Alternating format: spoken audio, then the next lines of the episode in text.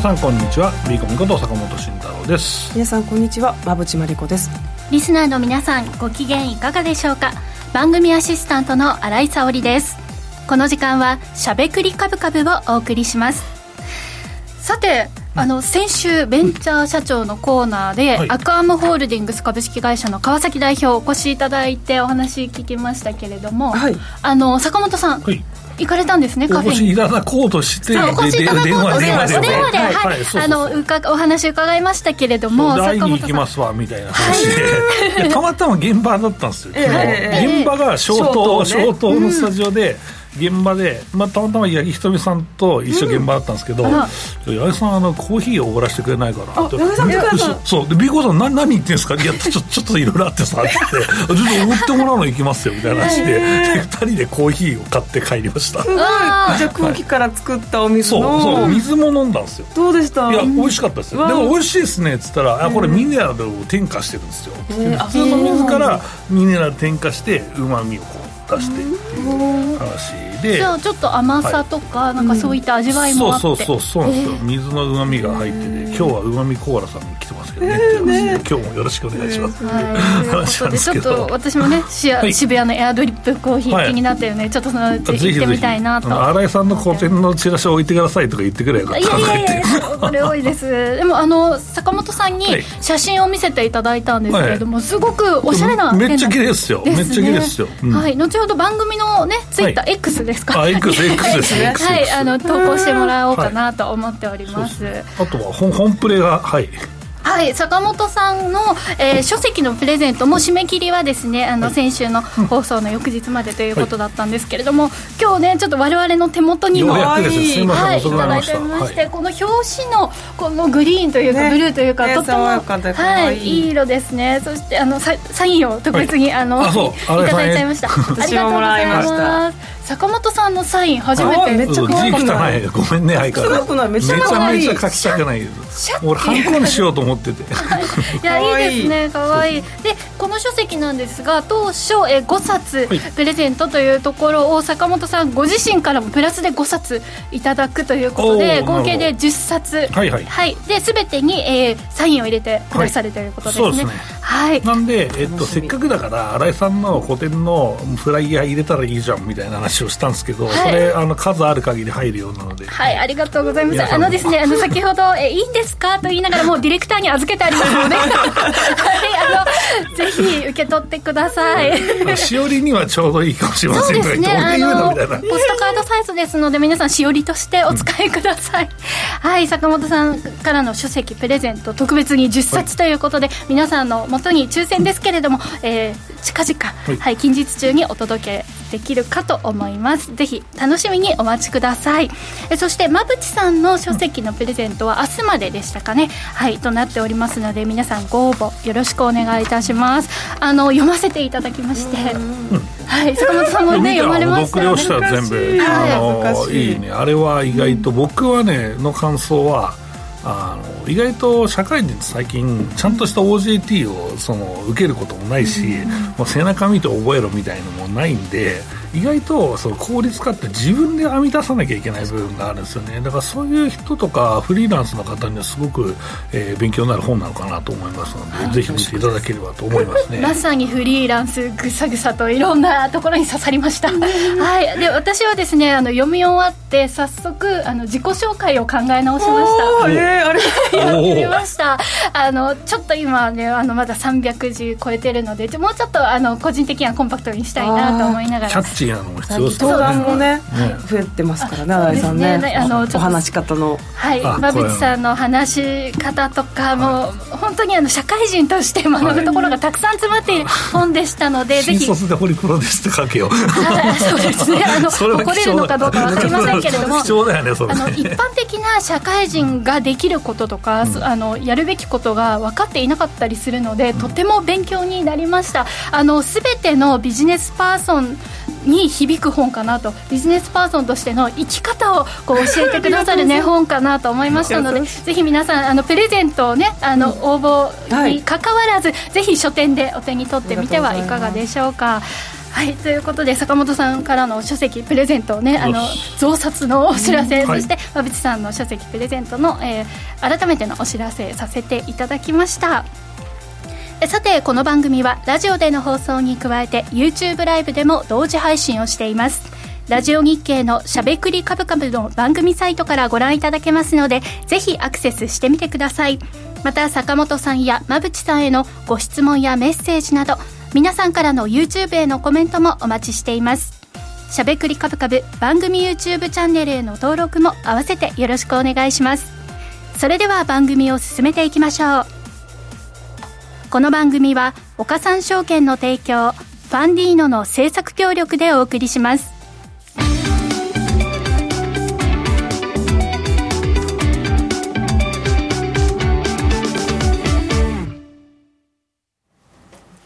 ここからは坂本さん、馬淵さんのお二人に足元の相場環境と今後の展望について伺っていきたいと思います。今日の東京株式市場は日経平均株価は大幅続落となりました。国内では日銀の政策修正をきっかけに10年債利回りが上昇基調にあり、市場心理は弱気ムードが強まっています。さらに米国債が最上級から格下げになったことで、市場では売り圧力がさらに強まっており、特に金利上昇への警戒感から日米ともハイテク株への売りがきつく指数を押し下げる展開となっています。このあたりの背景の振り返りも含めてお話しいただきたいと思います。はい、えーとまあ、流れが変わったかみたいな話をね、うん、新井さんもされてましたけど、まあ、これが、まあ、何由来なのかっていうのを、まあ、今日は山口さんと、えー、話していければなと思うんですけど、まあ、金利の上昇でやっぱりね、変わる部分って出てきますからね、ね、はい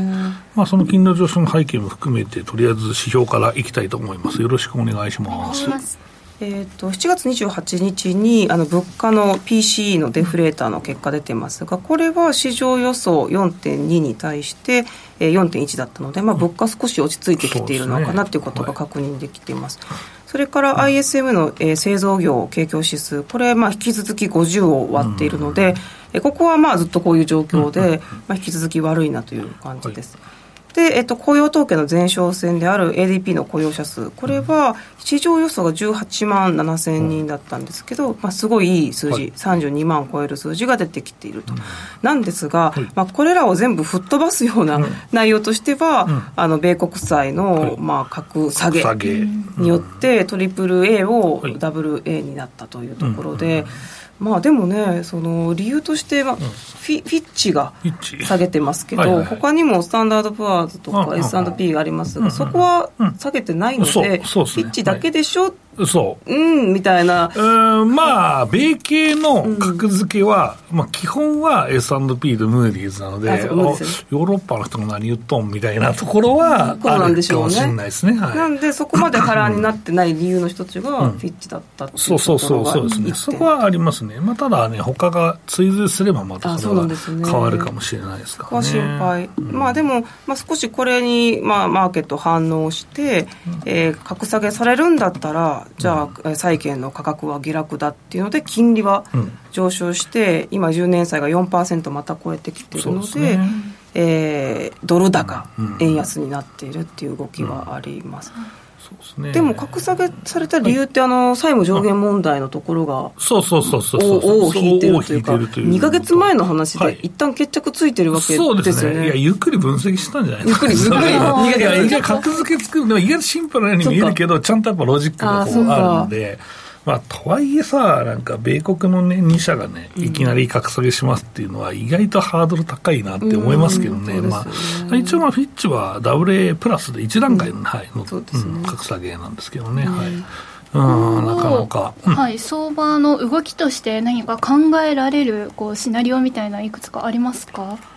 そうですね、まあ、この他の、だから、SP とか、ムーディーズが追随するっていうのは、まあ、一回確か SP 下げたことありますかね、はい、うんなので、追随するかどうかっていうところ、でも理由は、もうここから3年間のアメリカの財務状況が心配だということと、それ以外に、この政局、バチバチそういうことをやってること自体がガバナンス的にどうなんだってことを 今回言ったんですけど、なんか財務のことだけならまあまあって感じなんですけど、そのアメリカの政治、共和党と民主党はそういったことを政局の材料にしていること自体が、あのなんていうか、不安定、不安不安であるというか。ガバナンス的に不安定だから、格好下げっていうのは、結構、えそこまで言うみたいな感じでイーレンさんが切れるっていうか、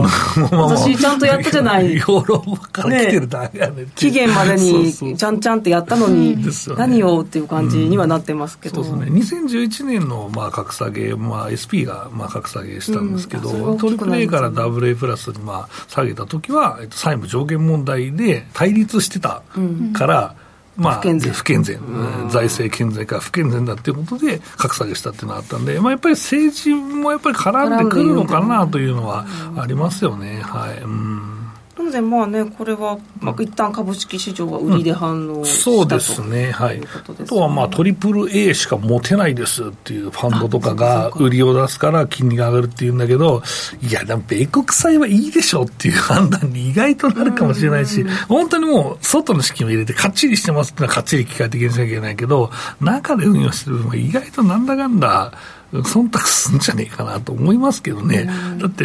ね、持てません、米国債持てませんってポートフォリオどうするんですかって話になるし、はい、そんな感じです。はい、でなんか一部の記事とかでは、その、うん、日本がちょっと長期金利上がったから、うん。うんうん、日本の国内の機関が米国売って、うん。うん、日本の国、でもランク低いし、ね、いやいやいや、まあ、格差、まあ、当然格付け低いんだけど、いや金利が違いすぎるから、さすがにままだ早いんじゃないか、ね、だってこれから金利が上がるんだったら、ここで10年債を0.5とか0.6とかで買っちゃったら、1%とか1.5%だったら超損しますからね。まだ早い、うん、こ。これはないし、だからそれをする人は、もっと米国の金利が跳ね上がると思わないとやらないからね。ここれからだから売っただから6%とかまで上がっていくような感じだったら損が出るから、早めに切ろうみたいなところはあるけど、それだったら多分短い金利、短いその年限に寄せるっていうのは普通だと思うから、ね、そう、日本まで持って帰ってくるっていうのは、やっぱちょっと、だいぶ距離あります、ね、距離あるしおか、おかしいよね、オペレーションとしてって思います。まあ、ただ、米国のそのエクスポージャーがでかすぎて、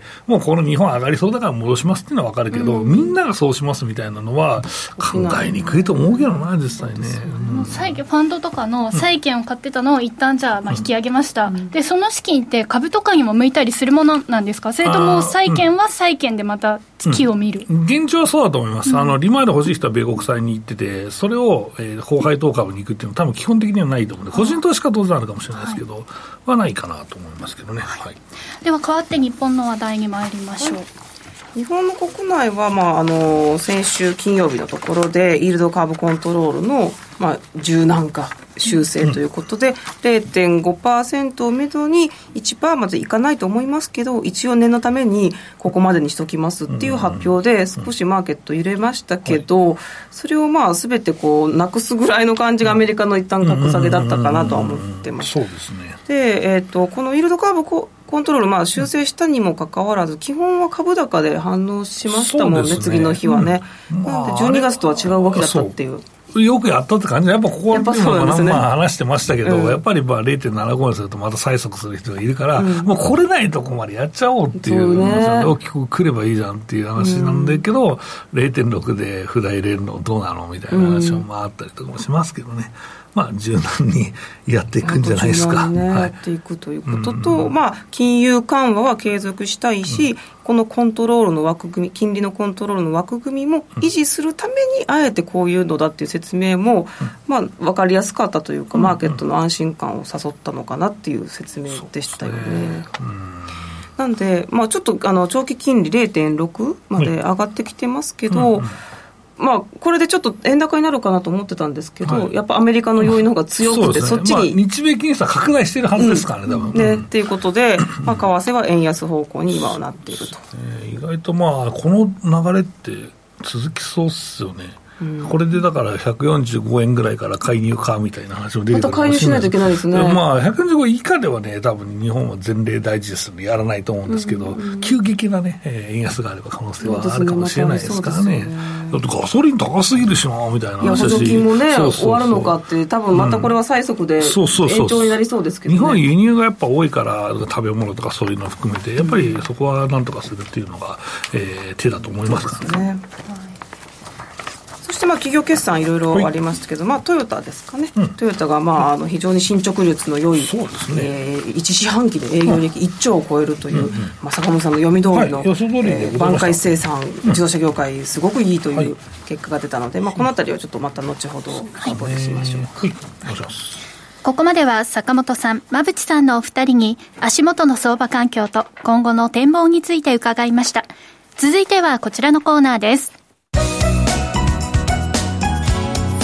慎太郎のマーケットアカデミア。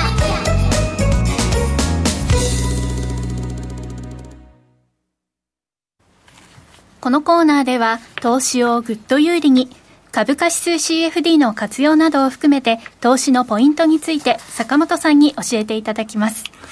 さあ、今のところは、うん、あの売りのポジを持っていらっしゃる方は、ちょっとほっとした、うん、あそうだよね、ナイトセッションでさ、めちゃめちゃ下がってるから、はい、だから、おお、ついに3万1000円台、また来たかみたいな感じで、いいヘッジになってますよ、ね、いいヘッジになってると思うよ、実際。売った人はね。で、まあ、現物株はね、まあ、うまい具合だ自動車株買ってたら、はい、これ両方儲かってやばくねみたいな感じでいて、で、あとはさ、ハイテク株が崩れてるので、まあ、そうなると本格的に日経平均にずしっとくるよねっていうのは、まあ、イメージは来やすいかなと思うんですけど、うん、これも山内さんと冒頭話した通り、米国債というか、まあ、米国の金利の上昇はやっぱりハイテクに対しては厳しいからな、うんまあ、それをもう一回来るのかっていう話と、まあ、あとは、いつも言うけど、この、伝統的な日本でいうハイテク株って半導体関連企業なんですよ。で、えっと、米国でハイテクっていうのは GAFA なんですよ。そうで、ここはちょっとどっち使ったらいいんだと思うので、やはりこのラジオ日経でお話している中でですね、伝統的にハイテク株というと、やっぱり半導体なんだけど、まあ、それも、まあ、米国の、まあ、ガーファが調子悪くなればなるのかなっていうのもあるし、あとは、まあ、そうね、今回の半導体関連株の上昇は、どっちかというと、えー、まあ、そのチャット GTP とか、そっちその GAFAの引っ張りがやっぱあったので、やっぱりまあ、うん、そこは、まあ、ニアリイコール、イコールなのかなと思ってますけどね、でそれでやっぱ金利が上がってくると、またやっぱり厳しいじゃないですかっていう、ナスダックが中心に、まあ、厳しいという流れになるので、そうなると、うんやっぱり値傘株中心に調整してしまうと、株価もある程度、上値が重いどころじゃない調整になる可能性っていうのはあるよねと、そうなると、一旦3万まで掘るかっていうシナリオは、意外とありえんじゃないかなと思ってるわけですよと。タイミングなんですよ、仕込みの。ね。いやこのやっぱりこの時間軸をやっぱりこうねその半年ぐらいまたにかけて予想するのってめちゃめちゃ難しいんだけど、うん、まあ今のところうまくいってるなって自画自賛してみましたって話なんですけど。ね。で、えっと、日本の決算大体3割強終わってるという状況なんですけどえー、っと現状ねほぼ EPS 見る限りはフラットですねはい、あのプラマイゼロぐらいで、えー、上修正、えー、そんなに出てないですね。っていう、まあ、下方修正もあんまないですねと、えー、いうことで、順当な感じでございますので、はい、じゃ心理的にはあまり影響しない、えーうん、影響しないと、まあ、だからそれってでもまずいんじゃない論もやっぱりあって、うん、その19を見て売ってくるかもしれないって話してたじゃないですか、うん、それが今来てんじゃないのみたいな、うん、3割終わったところで、まあ、トヨタまあ出だし、こんなもんやろっていうところで、リグってる可能性って十分あるよね。うん、でしかも円安で売られてんだぜっていう話になると、またがいというね、えー、状況もありますから、そうなると、うん、まあ、一応今までちょっと歪んでたわけじゃないけど、まあ、ちょっとおかしいなと思ったところが、やっぱり時間を経て、きれいに修正されてくるねと、まあ、ここがやっぱりまあ3か月から半年ぐらいかけて、えー、トレードする人っていうのは、まあ、意外と勝率高いやり方なんじゃないかなと思ってたので、まあ、歪んでるところをとりあえず、まあ、お話ししたというのが、まあ、基本的な考え方ですね。はい。でもなんかこう実際見ると、うん、情報修正出してもいいような業績の企業も多いけど、出してないから、ね、表面的に見えてる事実と、なんか、中身の具がちょっと違うというか、そうです、ね、それもあります、はい、でそこはでもやっぱ為替でかなりぶれてしまう可能性があって、うん、去年はそれで相当その業績予想を作る方も痛い目に遭ってるんで、ね、もう大幅リードだぜと思ったら、いきなりなんか打ち込まれて、なんか同点になって逆転されましたみたいな、ところもあったので。だから意外と難しいかなと思うんですけど、まあ、ただ景気もあとはちょっと悪くなりがちだよねと、えいうのもまああるので、意外と。ここから持ちづらいんですかね。そう、でもただ、米国のまあ、景気はソフトランディングだよっていうのが、多分コンセンサスだと僕は思ってるんですけど、まだ、うん、だから景気が指標が悪いっていうのはあんまり気にならないのかなっていうのはあるかもしれないですけどね。うん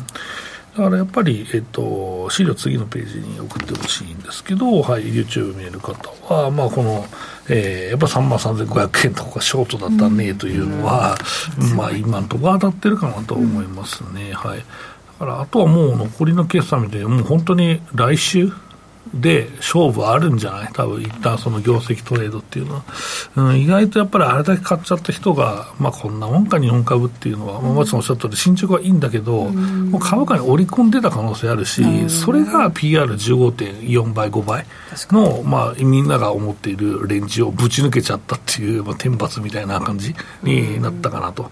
えー、思うんですよね、まあ、意外とまあいろんなことを言ってシナリオを立ててお話しされる方もいらっしゃるかもしれませんけどやはりまああ今の値打ちとその、えー、まあねじれですよね。それを需給と業績から読み解くとやっぱり意外と当たんだよねっていう話でいいのかなと思いますけどね、うん、だからまあ本当になんだろうこの日経平均の調整で本当はすごい、個別で損しましたみたいな人いるかもしれないですけど、うん、でも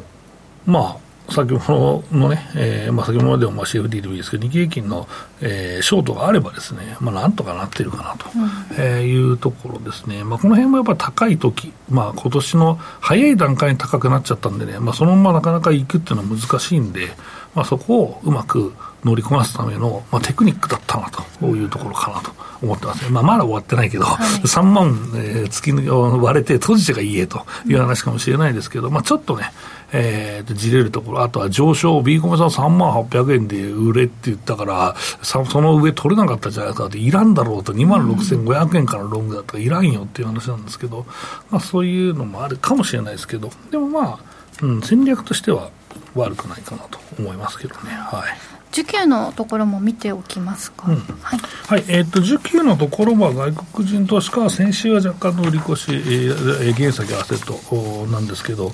うん、トレンドを見たいですね、今週どうなってるのかって来週見たいですね。はい。えー、それでまだ買いが続いていればいいんだけどっていうところで、まあ、この2週間の需給っていうのはかなりね、えー、着目していきたいなと思いますけどね。はい買い時を待っていた方とかも多いかと思うんですけれども、うん、そうですね、はい、買えなかったですからね。そうそう。がなくて、ね、いやだってこれ本当にね MRF、MMF のその、まあ、残高動向みたいなのがよく、まあ、あるんですけどあれもすごい溜まったもんね、1か月で5000億ぐらい積み上がったりしたから、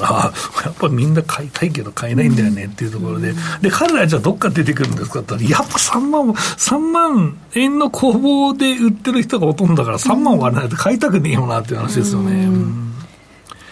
だから、まあそこがありますね。あとはね、えー、っと、そう、米国の決算もおさらいしておきたいですね。6ページですね。はい、えー、っと、米国の決算はですね、えー、現状半分ぐらい、7月28日、えー、先週末の段階で、えー、51%半分強のね、えー、企業が、えー、発表済みになりまして、えっと、これ8割なんでね、8割の企業が、えー、利益予想を上回るということで、うん、まあ大体70%台でいいねっていう感じなんですけど、えー、8割というかほとんどいいねという形になってます。で、えー、っと、前年同期で7.3%のまあ減益になっていると。で、これ、前回お話した時9%だったんで、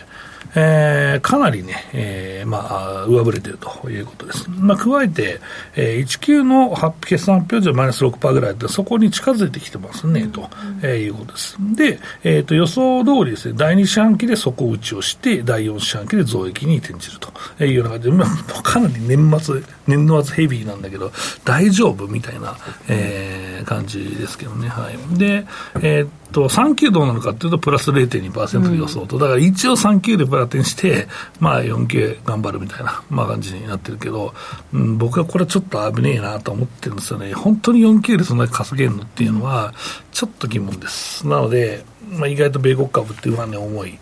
よね、まあ、場合によっちゃやっぱショートをしてみたいなと思うけど、まあ、まだそのレベルにはいってないかなと思うしロジックも揃ってないなとは思うんですけど、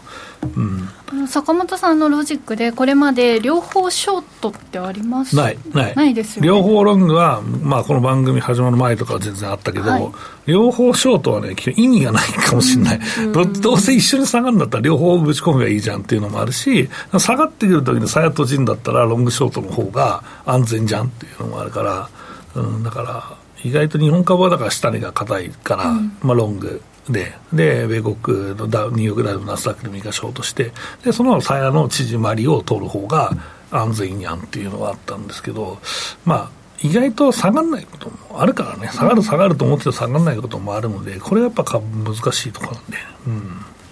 で、あとはそうね、コメントも、えー、欧米の投資家すでにバカンスって書いて確かにね、うん、もうお休みに入られている方もいらっしゃって、えー、意外とですね、うん、まあ、換算な、ね、感じになってきますけど、そこで売られると、やっぱ日本株下がっちゃうから気をつけたいなと思いますけどね、はい、うん、今、クリックでも今の時間もまたちょっと下げている、はい、ということで、はい、今日もね、この後夜もこんな状態が続くんでしょうかね、ね、意外とちょっと流れ変わったなと思いますね。うんなんか肝試し的な感じですかね、はい、いや本当にそうですね、うん、はい、ではこれであとはまあ決算が出揃ってから、皆さんがどういうふうに捉えるのかというところですね。すね。なんかもう本当に勝負あったっていうところで大きく売られると、うん、売られてくるとちょっとまずいなと思うので、うん。まあ、売られてその後ですよねまあ、その後はまあ一旦は抵抗せずズボっていくんじゃない？やっぱり買っちゃった人の投げがあるから、うん、まあそうなると、今のところ本当に一番ギリギリのところでとどまってるんじゃないかな、3万1500円ぐらいのところ、それ抜けるとするするっと3万1000割れとかまでいって、うん、あれ気づいたら3万を一瞬割れてんじゃんみたいなこともあり得るんで、そうですね、その辺もまあちょっと、そうなっちゃった時って多分みんな、3日ぐらいでいくと思うんで、手足、手手が出ないというところになりますので、うん、まあ、ヘッジをかけるとか、まあ、ポジションを膨らましすぎないとか、まあ、そういうのを注意していただけるといいかなと思います。あの3日くらいでするするっと落ちていって、うんえー、3万円をこう一瞬割れた場合って、どう判断しますか、うん、普通に買い戻したらいいんじゃない？だって3万目標にやってるわけだから、うん、でまた3500円口取れちゃいましたっていう話でしょ、十分じゃね、それ。はい、はいでは一瞬でも見えたら、まあ、その前後で、ね、そうだね、はい、まあ、それがいいと僕は思います、だって最初決めてるからね、そこ引っ張ってもしれないし、またさ、チャンス来るまで待てばいいじゃん、てか、何回今年リグってんですかって話になるじゃん、ね、どんだけ幅取ってんですかってなるから、はい、また夏ですけど、言いたかった、本当は。い、そんな感じ。欲張りすぎずっていう欲張りすぎず、何回取ってんですかって、十分取れているというね、数字をしっかり見て判断した方がね、その後いいのかなというの、はい、この番組のリスナーの皆さん、重々ね、あの、これまで見てきていらっしゃるかなと思います。では、ちょっとこの後の展開、本当にね、夜間も気になりますけれども、はい。では番組中もねちょっとどんな動きになるのか見ていきたいなと思います。以上坂本慎太郎のマーケットアカデミアでした。クリック株365を始めるなら岡さんオンライン。クリック株365は日経225やニューヨークダウナスダック100といった世界の代表的な株価指数だけではなく金や原油などの ETF を数千円の少額からほぼ24時間日本の祝日でも取引できる注目の金融商品です。岡さんオンラインでは、新たにクリック株365講座を開設されたお客様を対象に、最大5万円のキャッシュバックを実施中です。業界屈指の格安手数料、使いやすい豊富な取引ツール、プロの投資情報を無料でご用意し、皆様をお待ちしています。初心者セミナーも随時開催中です。詳細は番組ウェブサイトのバナーから。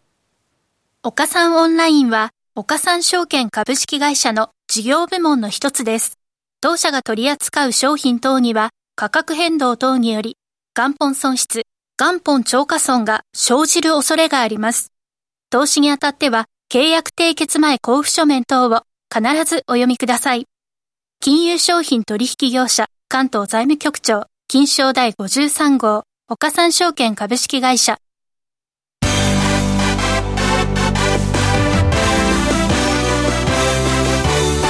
馬淵真理子の10分で教えてベンチャー社長このコーナーではこれからの日本で活躍を期待される起業家、ベンチャー企業の社長に焦点を当てていきます。これからの成長企業のキーワードが分かれば、投資の視点としてもきっと役立つはずです。今日は株式投資型クラウドファンディング最大手のファンディーノで紹介しているベンチャー企業、うまみコーラ株式会社代表取締役社長、山田隆久さんにスタジオにお越しいただきました。それではここからは馬淵さんよろしくお願いします。はい、よろしくお願いします。えー、山田さんは何度もね、あの、ラジオ日経ご出演いただいてますけれども、あの、自社開発のクラフトコーラ、うまみコーラのシロップを販売されていますが、今回、えー、待望の缶の工場に着手されたんですよね。作られるという話は、はい、そうなんですよ。で、着手されたということなんで、今日はお越しいただきました。で、ラジオ日経のね、しゃべくり株価のリスナーの皆さんにはもう大変ファンが多く、はい、大人気なんですけれども、改めてどのようなコーラあの作ってらっしゃるんですか？ですね。うちのあの八海山のあの八海十蔵さん十蔵さんにあの麹を作ってもらって、はい、この麹をベースにしたあのコーラになってますね、でそれにスパイスとかハーブとかシークワーサーとかを入れて作ってるっていう、まあ、健康に優しいコーラっていうのが特徴ですね、坂本さんも飲まれたことありますか、ね、よくよく飲んでます。クラフトコーラ店も何回も行きま2回とも行きました、イベントにね。来てい。ただい。て、主催されてるんですね。そうですね。はい。有明の方来ていただいて、はい。美味しいだけじゃなくてビタミンとかアミノ酸もねたっぷり含まれてるそうですね。麹甘酒の方に、はい、ほとんどのビタミンとか、まあ、アミノ酸すべて入ってるので、約350種類以上の成分が入って。ますまあでもね缶の工場に着手されたっていうことなんですが、はい、これってなんか大変そうだなっていうね、うん、そうですね。麹がたまったらどうするんだとかやっぱりねそうですよね、はい。まあ、インダストリアルな製品なんですけど、うん、すごい中は本当にクラフトで本当に手作りな感じですね。やっぱ麹も使うしスパイスとかの粒とかもあるので、まあ、それをこうちゃんと均等になるべく入れるようにするのとか味を出すのとか、まあ、かなりすごいもうここんなになんだろう手作りなのっていうぐらいあの缶なのに手作りで作ってますね、はい。やっぱりそのシロップを作る時とはまたその炭酸を入れて缶にするっていう技術はやっぱ難しいですか、ねはい、やっぱり炭酸入れるので少しこう粒とか入ったりすると泡になったりとかもするし、まあ、やっぱりなんか異物が入らないようにもしなきゃいけないけど、フィルターかけると麹とかもなくなっちゃうのでその辺もそうですね。その辺もかなり気をつけてやらなきゃいけなかったりすごく大変ではありますね、はい、今回、まあ、あの缶を今ちょうど作ってらっしゃってそうですね。はい。もうすぐ一般の方も。そうですね。あの今月中ぐらいには一般販売できるかなオンラインとか、はい、どこかの店舗で、はい。先日イベントで初めてお披露目はしたんですけど、はいで今日ねあのお持ちいただいてる、はい、こういうパッケージとピンク色えちょっと持ち上げていただけますか？YouTube の方かわいいめちゃくちゃかわい。いね、はいピンクの。ちょっと別心してデザインを。そうですよね。こういう形これは目立つ。これかっこいいなこのクラシカルなこのピンク飲んでみてください わざとちょっと逆になってて麹が沈むので、ね、あのこう飲む時にこう少しなるほど。そうですね。はい。まあ、何回か本当は回転させると一番なんで、これ炭酸プッシュとかなりますもん大丈夫です。そのぐらいだったらはい。大丈夫ですね。めちゃくちゃ可愛い出てこないってないけどこれいいですね。ガンガンひっくり返って。麹がちゃんと下にあってそうですね。こうやって並んでるのでその間に下に溜まっちゃうので飲む時にまあこうやってやると落ちていって見たことない。ないですね。初めて見ましたそうですね。清涼飲料水では初めてかもしれないですね、ね、逆に。あれ本当だ。いただきます。缶ですよいただきます。これはうまいしもともとこのシロップと意外とここれが違うすかあのシロップあるんですが味が意外とほぼ再現されていると言いますか、ね、一応まあレシピとか作り方は基本的にシロップと一緒で、ただシロップの方はいろんな飲み方できるようにちょっとこうなんだろう。平均化してるんですよね味をわざと、なんかちょっと家でレモン入れたりちょっと何か入れて飲む、これはそのまま飲むのが基本なので、少し柚子とか新しくちょっと足して、あの飲みやすくはしてますね。寛容の味付けにしてあるわけですそうですね。確かにちょっと違う。今朝も飲んできたんですけど ちょっと違うなっていうのがありますそうですね、確かに確かに。とか、あとやっぱり炭酸で圧力かけるので粒はやっぱり圧力でちょっと細かくなっちゃうんですよ。そう粒々がちょっと違いますね、シロップみたいにはちょっとドロッとしたいう大粒にはならないんですよね。この口元に運んだ時にふわっと香るこのスパイスがまたたまらないですね。癖になりますよね。いや美味しいです、ね、あのまあ、皆さんがね手に取れる時期がもう迫ってるんで。すぐ、はい、販路はやっぱり今までの販路ぐらいで他になんかコンビニ行きますとか今のところないんですか？そうですね。あの考えてはいます。はい。それいいですね。はい。ですね。コンビニで最近あのよく見るドリンクじゃないパッケージのものとかもコンビニで増えてきましたもんね、そうですね。新しい取り組み、意外と高いもんも結構売れるようになって、だから成城石井コーナーが某コンビニあったりとかするんですよ、意外と高価格帯も売れる確かにねそことその棚と相性が良さそうですねそうそうそうとかそういうところであまあ多分成城石井とかありそうだなと思いますけどね、え。ー、10, 倍ジンジャーエールとかあるじゃないですか、ああいうのとかいろいろできれば一般的ななんか安いところでも買えるようにしたいなっていうのは思いがあってやっぱり選択肢を増やしたいっていうのがそもそも始めたきっかけなので、まあ、自分が結構体にも気使うタイプなんですけど、ね、なんか食べ物は結構気使うんだけど、飲み物ってみんな意外外と気使わなくて、ね、でもなんかビーフバーガーとか言ったら、はい、まあ、当たり前のように牛肉使ってるじゃないですか、でも飲み物ってジンジャーエールって言ってもジンジャー使ってないんですよね、そうそうそうそう。オレンジジュースって言ってもオレンジ入ってなかったりとかそういうのばっかりなのでなんかそういうのじゃなくてそれちゃんと入ってるものも選べるような世界にしたいなと思うんでやっぱりコンビニとか普通のスーパーとか普通のところで普通に売ってるような高級路線だけではなく、一般の方もすぐ手に取れるようなそういうふうにできればいいなと思ってこれで40キロカロリーだから100、120か。意外と低いですねカロリーも。そうですね、うん、はい。やっぱり他のものに比べると炭水化物のところが少ないので、うん、そうそう。大体他が12グラムぐらいあるんですけど、ね、9グラムぐらい。麹が入ってい。るのでこうちょっと頑張るこう、ね、気力にない空腹時にね、ね、ちょっと力が出ますよね、そうですね。実際に麹入ってる米麹入ってるので、うん、なんだろう置き換えダイエットじゃないけどご飯朝食べる時にちょっと時間ないとかって時はこれ飲むと実際にお米も飲んでるので、はい、はい、そうかブドウ糖って書いてますそうですね。ブドウ糖もそうだし麹自体あの粒がもう本当お米なので。ビタミンとアミノ酸のこの ものすごいこの表記が、ね、体に良さそうなのを物語ってます。仕事途中に差し入れなんかでねコンビニでしたら喜ばれるし可愛いしね。この間もちょうどイベントで吉祥寺でやったんですけど、えー、1本飲んで、うんなんかすごい西武園かなんか行ってすごい疲れてた人だったみたいで1時間ぐらいまた来て1本飲んだらめちゃくちゃ元気になったからちょっとたくさん欲しいんだけど ってたくさん買って帰りましたねはい、飲んだらもうすごいすぐ元気になったって言われて、はい、いやもうこんなね。この番組のリスナーの皆さんもこのスタジオにいる我々も大好きなうまみコーラなんですけれども、まあ、改めて今日初めてねお聞きになる方もいらっしゃると思うので、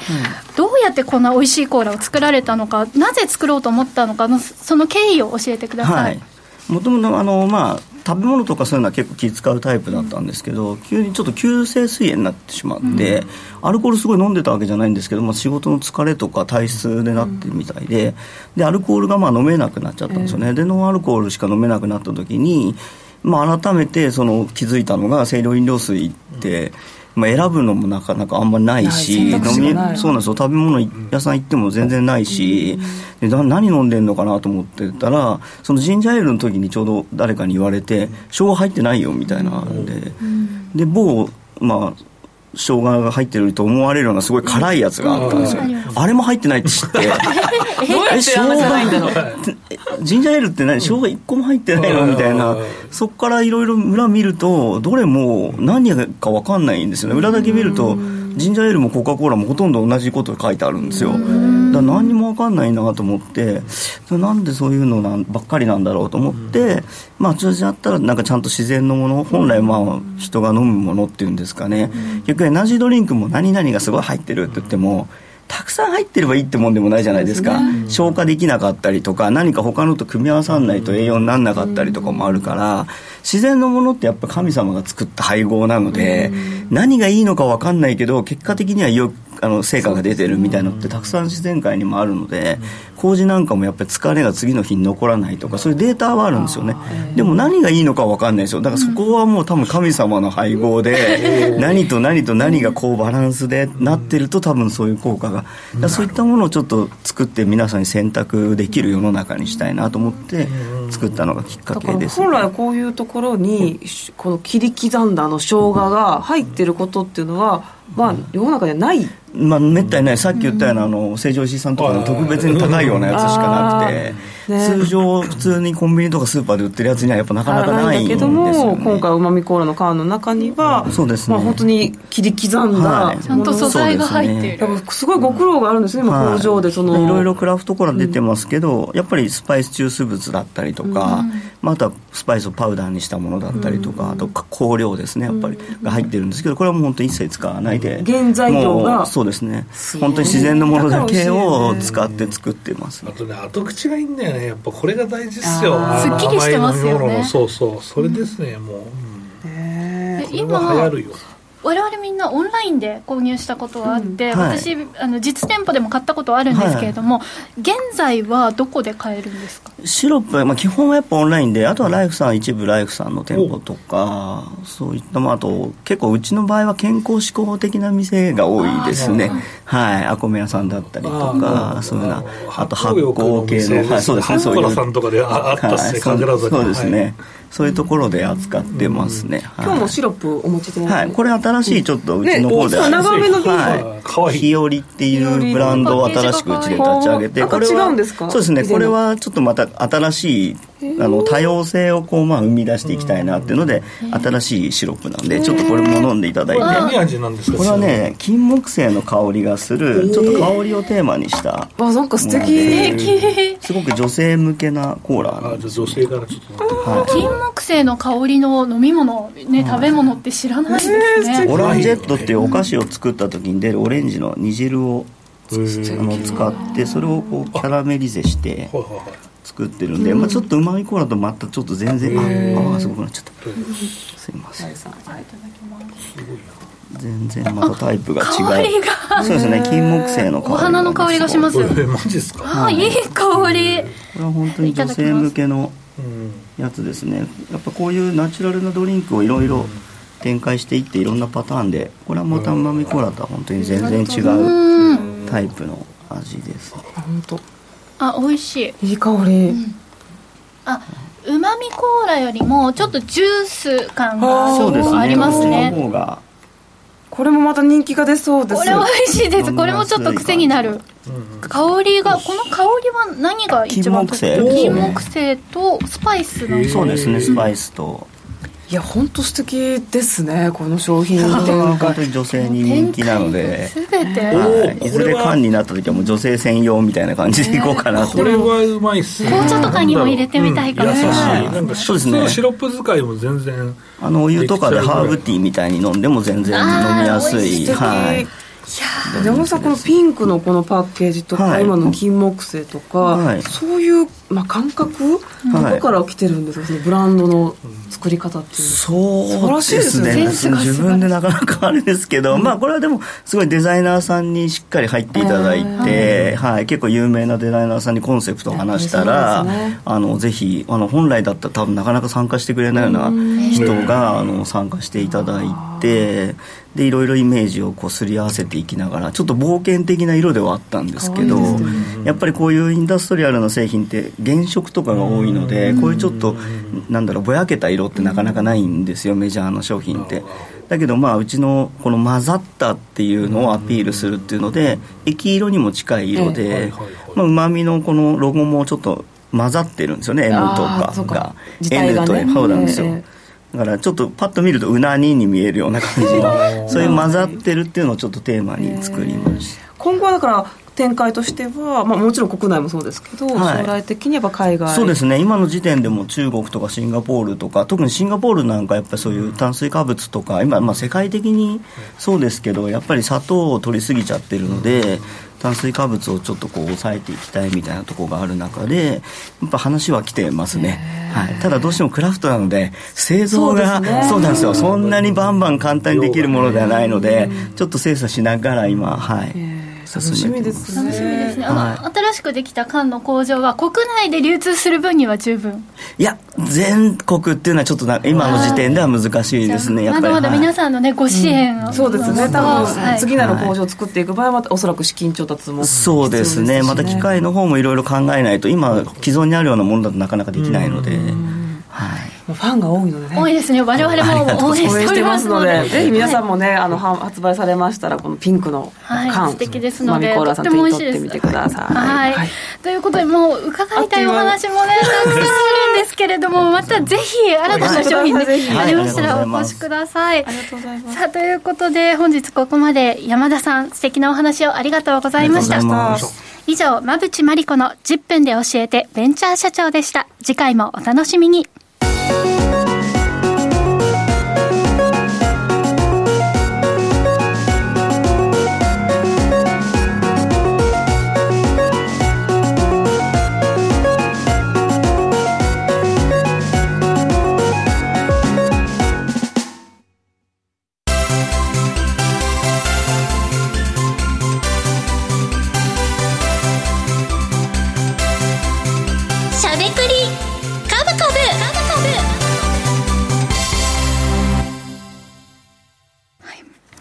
こからは坂本さん、馬淵さんのお二人が株式投資の肝となる銘柄選別のポイントや注目セクターについて喋りまくるしゃべくり株株のコーナーです。ではちょっとお時間ね、はい、あの短いですけれども、坂本さんの注目ポイントを教えてください。そうですね、まあ、決算見て、とりあえず、ようやく来ましたねっていうのとかね、あるんでね、その辺をね、お話できたらね、いいと思います。はい馬淵さんは？あ私は、えっと、道路舗装大手のあれ？こんなところすごい業績良かったってところをご紹介したいと思います。道路舗装大手3 社ぐらいあるからどこかな。はい皆さんも 今ね考えてらっしゃるところかなと思いますけど道路舗装大手馬淵さんからは挙げていただきます。坂本さんからは決算ようやく来たなという銘柄。坂本さんずるい。いや俺じゃないコーラ。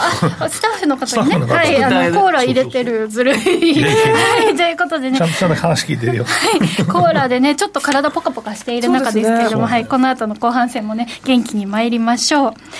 さあ、ということで、駆け足ではありましたが、うん、以上、えー、気になる坂本さん、馬淵さんの気になる注目銘柄は、この後の YouTube 配信限定でのお時間で解説をいただきたいと思います。以上、しゃべくりカブカブでした。時刻は午後5時、まもなく17分になるところです。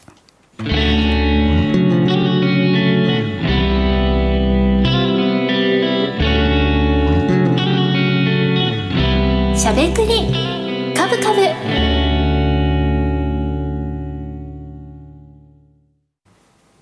この番組は岡三証券の提供ファンディーノの制作協力でお送りしました。株式 FX をはじめ不動産クラウドファンディングなど投資商品はすべて元本が保証されるものではなくリスクを伴うものです。投資の最終決定はご自身の判断で行ってください。